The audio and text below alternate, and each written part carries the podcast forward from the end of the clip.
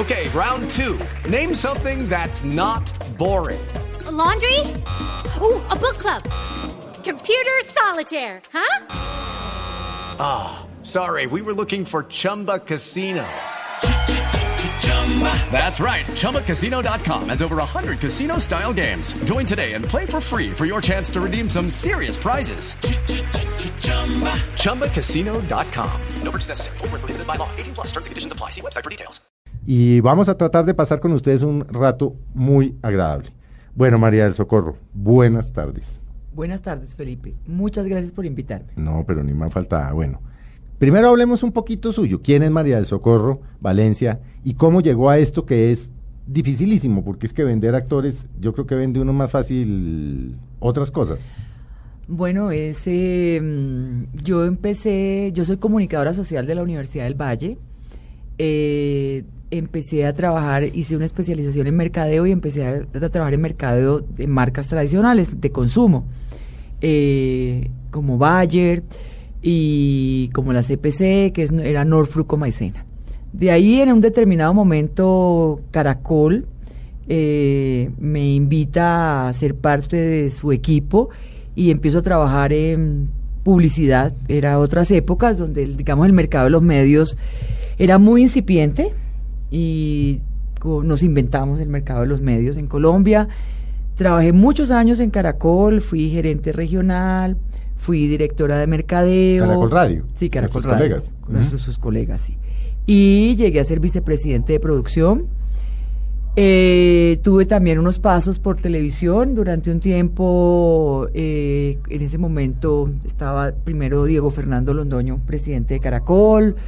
Eh, luego llegó Ricardo Alarcón, que eh, fue un presidente muy importante de la cadena. Hoy en día continúa siendo.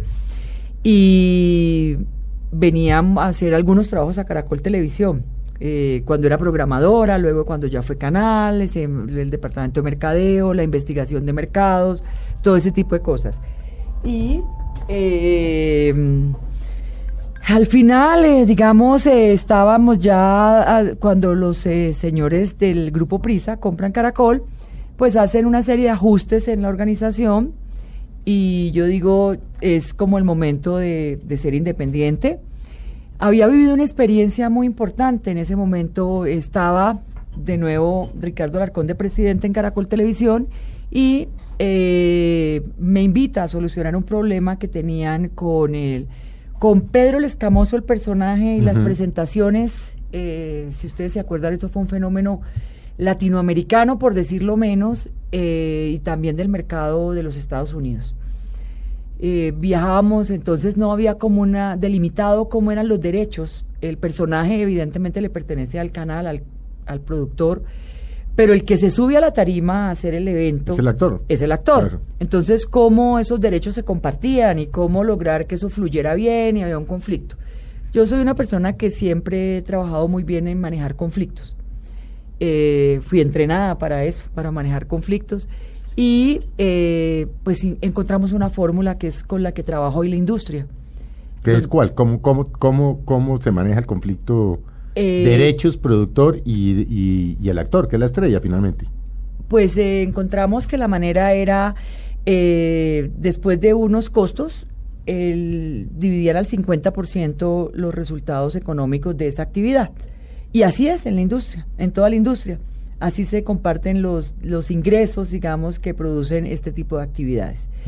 Eh, hoy en día, como hablamos de mercadeo 360 grados, ¿Qué Pues, quiere decir eso? ¿Qué, qué- que está, o sea, estamos en el concepto ya, antes solamente eran los medios grandes, la televisión, el cine, la radio, pero hoy en día tenemos internet y tenemos lo que está en las calles, o sea, cuando los productos llegan a la a la vida del consumidor en un mediante un evento, mediante una activación de marca, mediante una presencia Sí, del la consumo, camiseta, la- la- la- la pero taza. más allá de eso, las experiencias Ajá. y estamos teniendo el mercadeo de el mercadeo de ya digamos usted ve que las revistas vienen con olores eh, estamos teniendo ya cine donde el, el teatro se mueve la silla se mueve la tercera el, el 3D o sea ya la- el acercamiento entre el consumidor y los productos es absolutamente vivencial. Y ni hablar de las redes sociales pues Bueno. que han generado otras cosas. ¿Cuál, ¿Cuál es el criterio que tiene una manager o un manager para decir este actor tiene potencial, este actor no tiene potencial? O sea, o es olfato o es qué. Ahí se conjugan muchos factores. Ahí, digamos, una cosa muy importante es que tienen que tener preparación.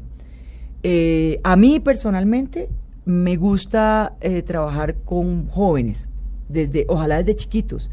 Eh, es, es lo más difícil de hacer porque eh, hay niños que tienen muchísimo talento y arrancan muy chiquitos a actuar en televisión, con lo cual hay que tener mucho cuidado, ¿no? También, eh, para que la familia los cuide, les garantice ser unos niños a pesar de estar actuando.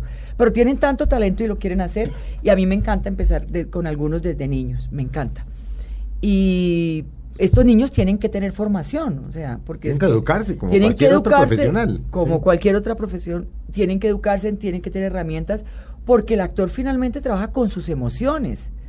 O sea, le presta su cuerpo, su rostro a un personaje y tiene que encontrar dentro de él cómo comunicar, cómo ser ese personaje, cómo convencer al público de que es- ese es el talento y ese es el éxito de un actor. Cuando la gente lo convence que esas lágrimas que estamos viendo o esa risa o esa ira o cualquiera de esas emociones que está transmitiendo o esa simplemente esos silencios son de verdad. Y ahí cuando la gente se le olvida que él, es un actor y cree lo que el personaje está viviendo, el actor está teniendo éxito.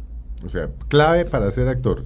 Y si hay, como debe haber, muchos oyéndonos pensando, oiga, yo quiero ser actor, prepárense.